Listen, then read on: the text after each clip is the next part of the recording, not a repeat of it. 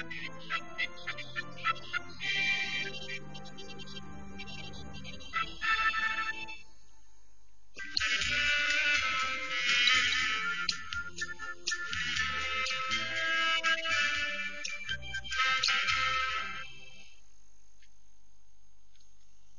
众朋友您好，欢迎收看我们的全球史话节目。提起我国西汉时期的张骞，大家也许并不陌生。千百年来，张骞通西域的业绩一直被人们所称颂。张骞是我国探险者。遗憾的是，关于张骞的出生年月和早年事迹，在史书上记载很少。我们只知道他是今天的陕西省城固县人。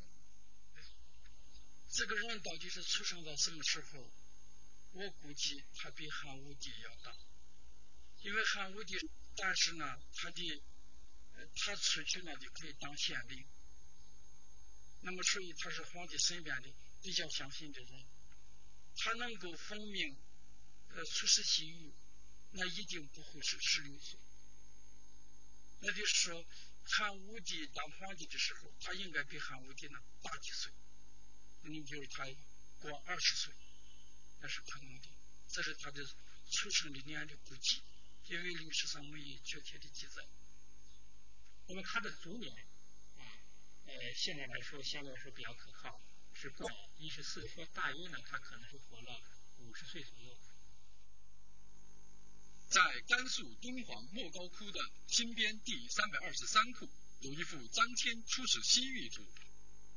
这幅壁画把张骞出使西域的目的说成是去大夏国求佛明寿，真是相差甚远。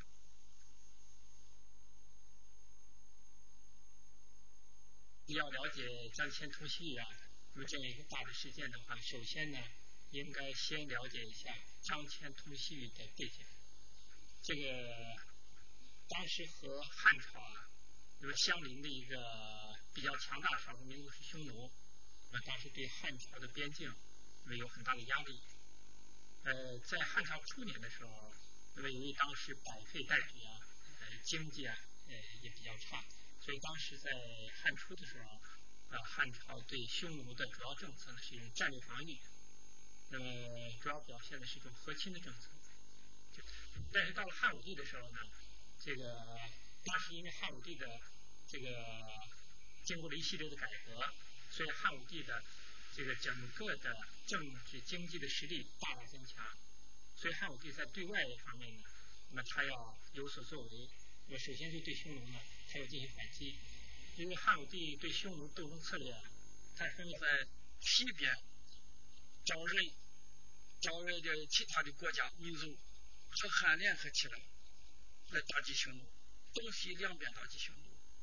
那么联合谁呢？西域有一个民族叫大月支，大月支过去呢念大肉支，那么现在大家统一的念法念大月支。那么大月支原来是住在哪里呢？就是住在今天的甘肃祁连山一带。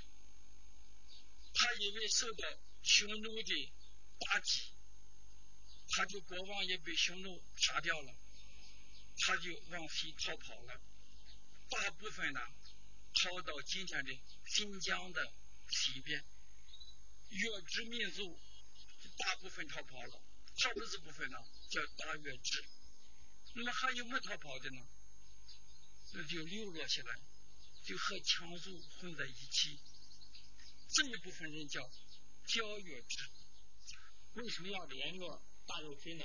因为这里面呢？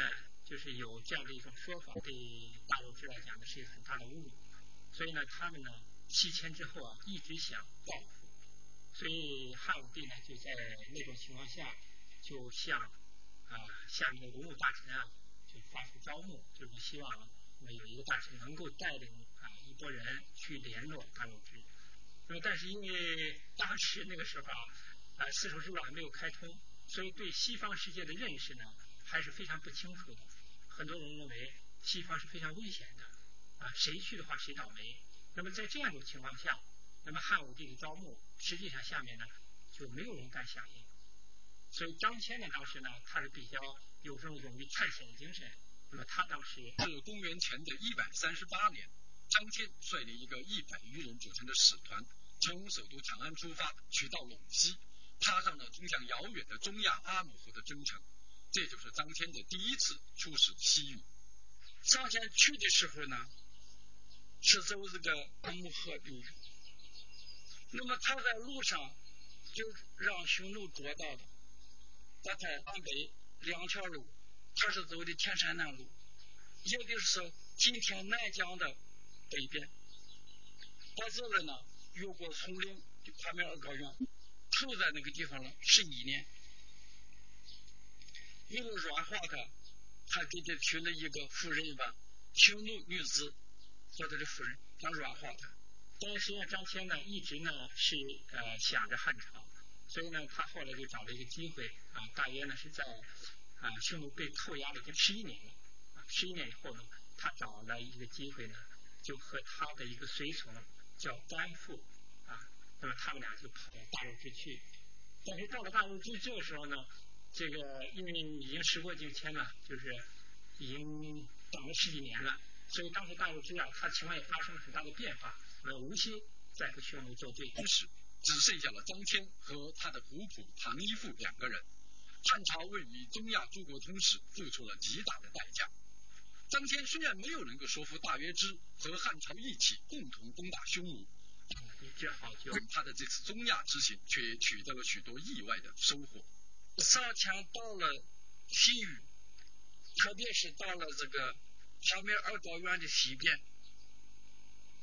这在中国历史上是一件非常重大的事情。这个人呢是非常用心，是非常聪明的。他了解他所到的国家的这些地方，风俗习惯、政治状况，他都了解了，他都做了记录。那么他后来都报告了汉武帝。这个事情呢，就扩大了中国人的视野，世界视野。过去认为中国的是天下，不是到外边呢还有个天地。那么他这个报告是非常重要的。所以实际司马迁写张骞的时候呢，说是张骞是做空，就是做通了这一个空道。就发现了春秋时期的一个古墓，那么在这个古墓里面就发现了来自中体的，就是因为在历史上史书里面用了一个凿空这两个字啊，那么但实际上呢，呃，现在来看啊，一些考古发现呢，就是对的这个次制品，那么这古墓经过用碳十四啊进行测定，那么它的年代应该是在公元前八百年。到公元前五百年左右，那么恰恰是春秋的这样一个时期。那么也就是说呢，这个在春秋的时候，实际上丝绸之路就已经存在了。是，这就是一种推测。因为春秋战国时代，中原的东西流传到东亚、西亚，这是完全可能的。这是民间辗转相传。不能说是中国人呢，已经非常明确的。通过今天的晋江，过了丛林，一直到中亚到西亚，没有这个概念。那么中原地区从通到今天的新疆到东亚西亚，这是谁的功劳呢？是张骞的帮的一些小的国。汉武帝当然也采纳了他的意见，这就派张骞呢第二次出使西方情况比较了解了，所以呢特别丰厚。那么第二次出使西域和第一次出使西域啊有很大的不同。在第一次出使西域的时候啊，应该说汉朝对于西域呢是缺乏控制的。第二次呢，因为汉朝对匈奴战争已经取得了初步胜利，所以呢，当时的整个河西走廊基本上都在汉军的控制之下。那么这样呢，就保证了那么他这个出使的这种畅通无阻。那么第二方面呢，就是张骞第二次出使，张骞啊，就是表达汉武帝希望。联合的这种啊一出之后，那么吴孙呢，他们也是觉得啊，就是现在呢已经安居乐业了。另外呢，现在自顾不暇啊，现在也很难，就是说抽出这种兵力来和汉朝合作。但是呢，乌孙呢也是表示了这种呃非常的友好，希望这个两家呢能世世代代友好下去。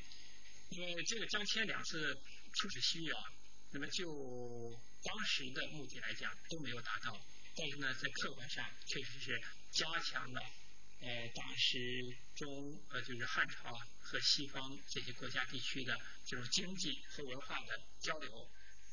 作为外交使臣张骞的两次。